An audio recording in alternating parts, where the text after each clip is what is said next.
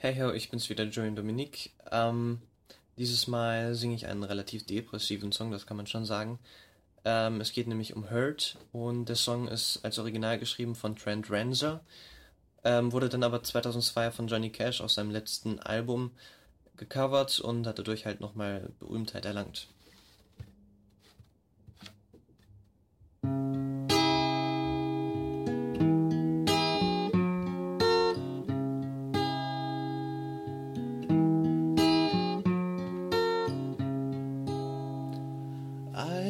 Myself today to see if I still feel. I focus on the pain, the only thing that's real.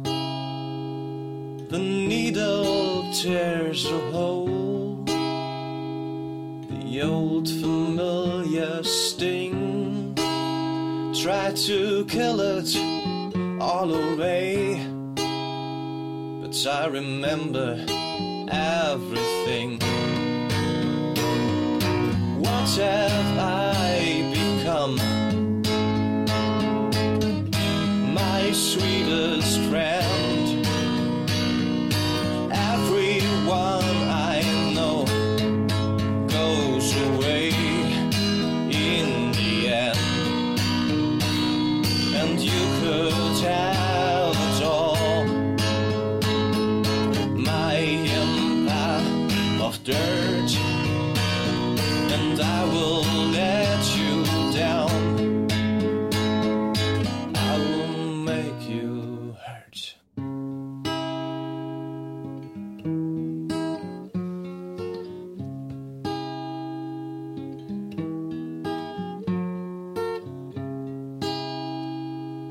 I wear this crown of thorns upon my liar's chair, full of broken thoughts I cannot repair. Beneath the stains of time, the feeling disappears. You are someone else, and I am still right